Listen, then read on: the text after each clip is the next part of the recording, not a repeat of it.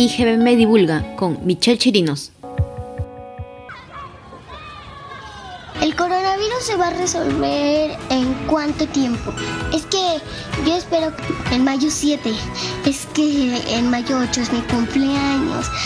Si el jabón mata el coronavirus, ¿por qué no hacen vacunas de jabón? Los niños siempre realizan preguntas, tienen esa curiosidad científica.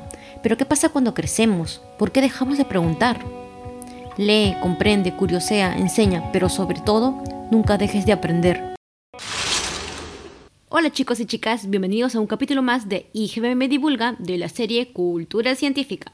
Soy Michelle Chirinos y en esta oportunidad tenemos a un científico multipotencial. Es Rolando Alberto Rodríguez, que nos saluda desde México. Alberto tiene un doctorado en investigación en medicina e investiga el reposicionamiento de fármacos en COVID-19 y también investiga sobre inteligencia artificial. Aparte de todo, es divulgador científico mezclando teatro y ciencia.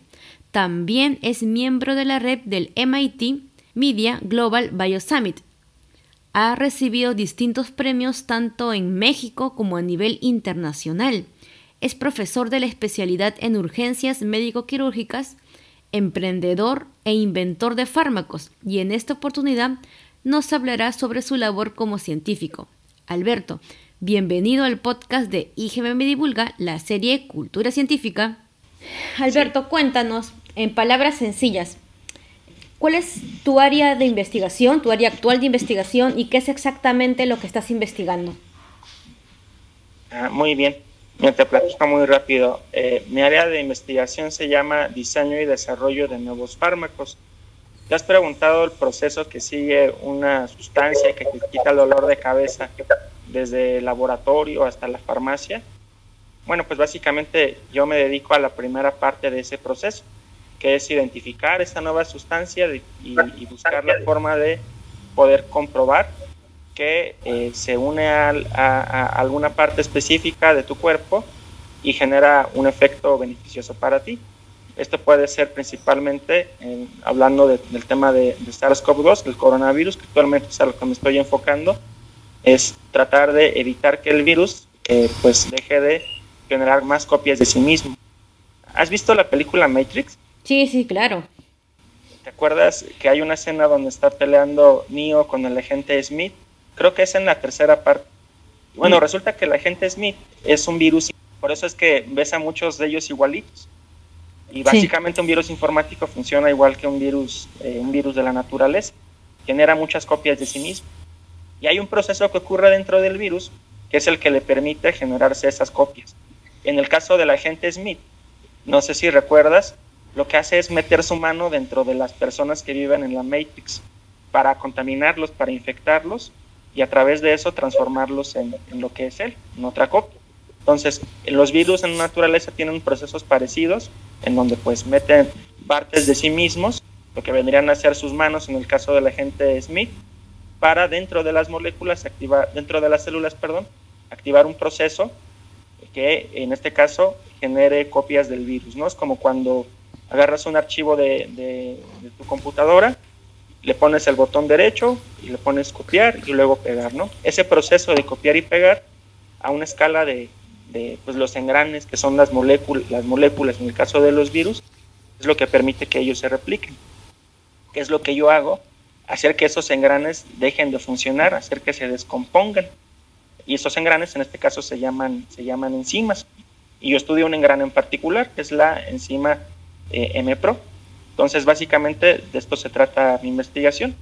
Yo trato de evitar que el, que el virus genere copias de sí mismo usando moléculas que lo descomponen literalmente y pues de esa forma poder tener un fármaco antiviral que evite que las personas eh, pues sigan deteriorando su cuerpo por este virus que está atacando prácticamente todos nuestros órganos, no solamente los pulmones.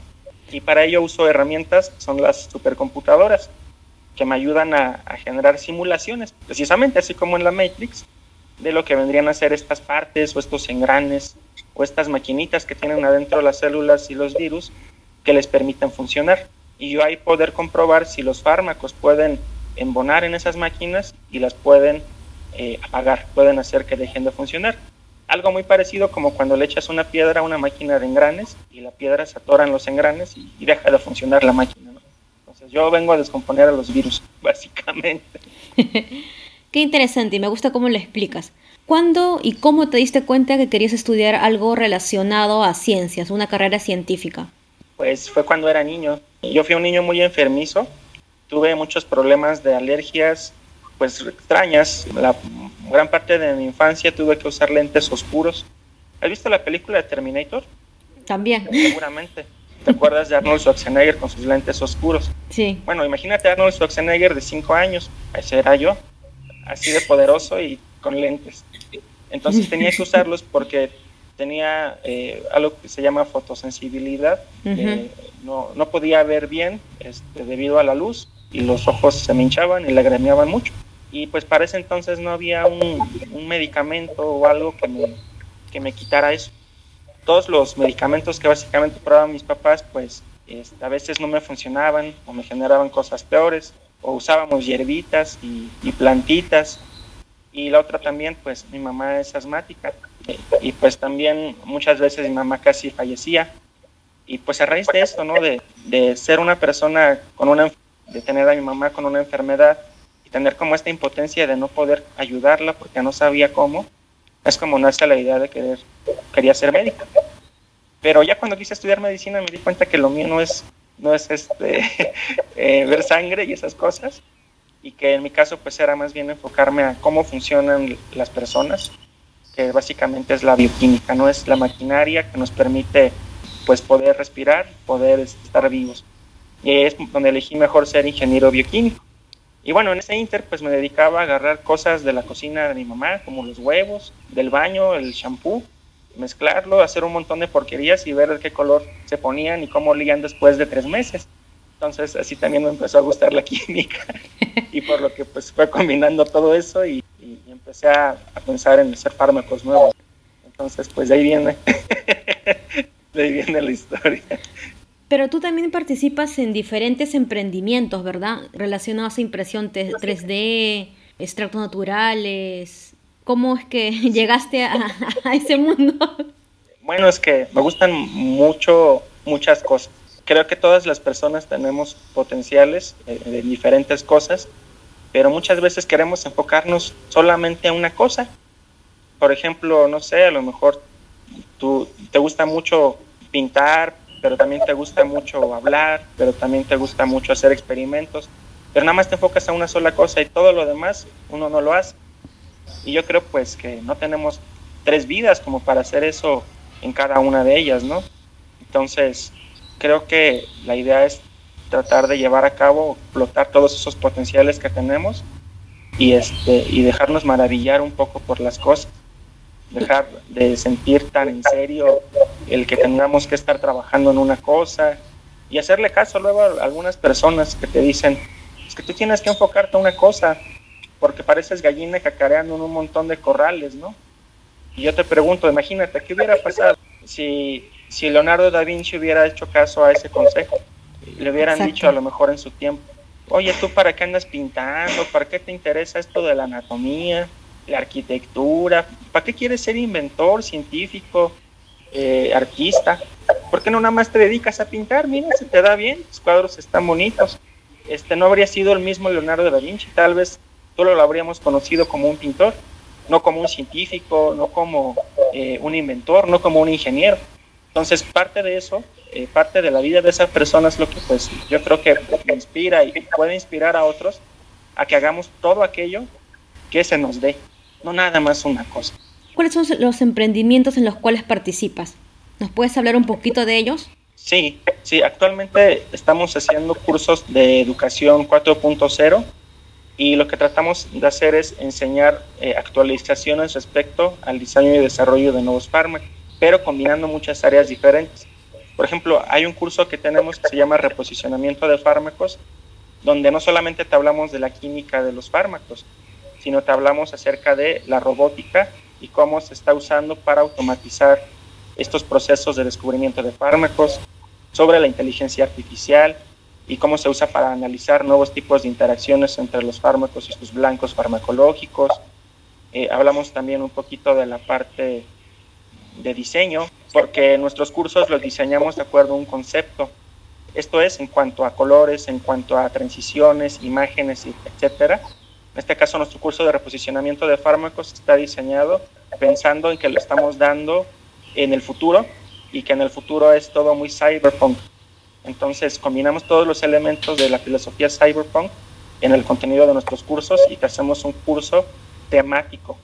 Entonces, no solamente es enseñar, sino es darle un recorrido a la gente que nos está escuchando sobre pues todo este pasaje tecnológico del futuro y del presente. Y además de eso, pues también tenemos una, una startup de biotecnología de alimentos y pues desarrollamos diferentes procesos para aprovechar mejor los residuos, en este caso de la industria aguacatera.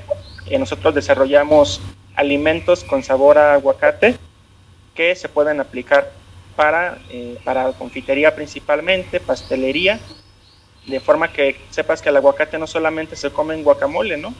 Sino que el aguacate también se puede consumir como helado, también se puede consumir como natilla, también se puede usar como un cosmético alternativo, sin usar animales para experimentación, y pues abonar un poco a lo que vendrán a ser los cosméticos del futuro, algo que sea tan seguro que tú tengas la seguridad de comértelo y que no te haga daño. Y eso es lo que hacen nuestros cosméticos. Se pueden usar para, para su aplicación propiamente, pero también te los puedes comer. Interesante todo lo que vienes desarrollando. ¿Cómo crees que se construye el conocimiento en tu área, en el área en el cual estás investigando? Va a depender mucho de la región de la que hablemos, pero para poder hacer un proceso de, de investigación y desarrollo de una nueva molécula con una actividad farmacológica contra una enfermedad, se requieren de muchas personas diferentes. No nada más de farmacólogos, también se requiere de médicos, también se requiere de personas que se dedican a la informática, también se requiere de ingenieros electrónicos, porque este, esta tecnología requiere de equipos de supercómputo, pero también requiere de conocimiento que muchas veces necesita programación y necesita conocer eh, bioquímica, biología eh, estructural, todos estos aplicados. Entonces es multidisciplinario, es transdisciplinario y es por eso que me encanta esta área, porque como te platicaba, es como entrar a una, a una paletería y poder probar de todos los sabores, sí. combinarlos y encontrarte con que la fresa, el, la vainilla y el chocolate saben muy bien juntos. Cosa que pues a lo mejor nada más comiendo puro chocolate después ya me enfado, ¿no? Entonces, esta área de investigación es justo como un helado napolitano. Necesitas combinar todos estos sabores para poder generar un resultado.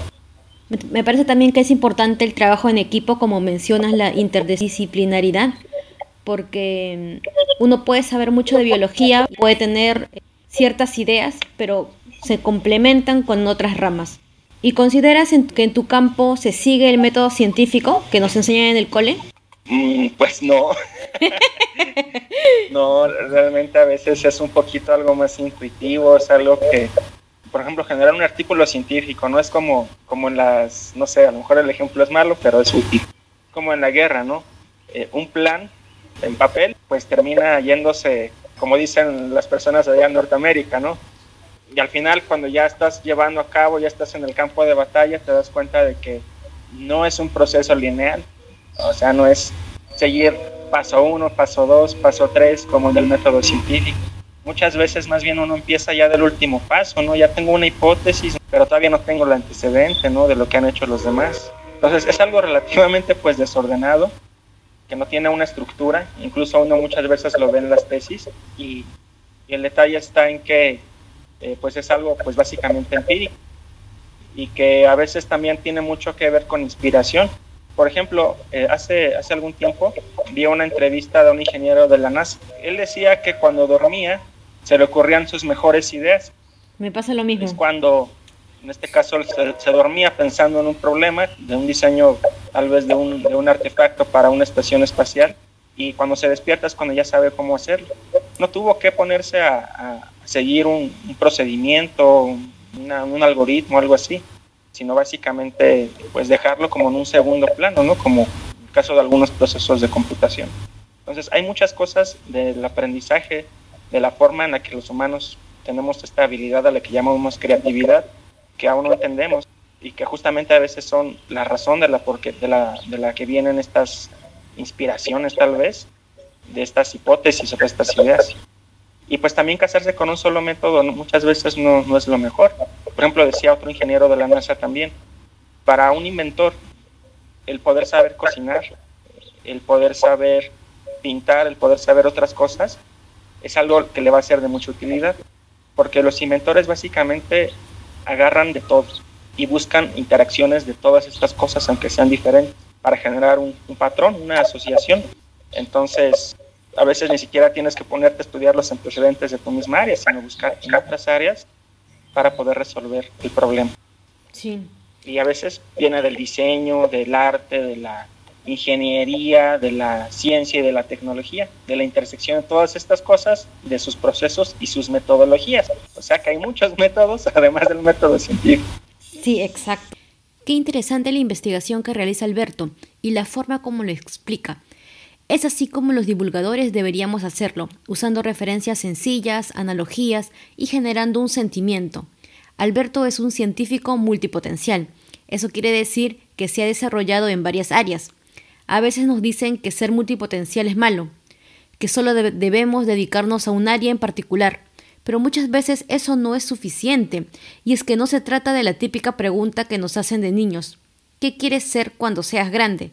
sino que se debería cambiar a ¿qué es todo lo que puedes ser cuando seas grande? Si eres igual a Alberto y te gustan cosas muy diferentes, no te apenes, sigue adelante, desarrollate en todas las áreas que quieras, Sigue tu curiosidad, explora tus intersecciones. Si quieres saber más de multipotencialidad, busca el video de la charla tech de Emily Wapnick. Muchas gracias Alberto por tu participación desde México en este podcast. Será hasta el próximo podcast de IGBM Divulga, la serie Cultura Científica. Se despide de ustedes Michelle Chirinos. Hasta luego.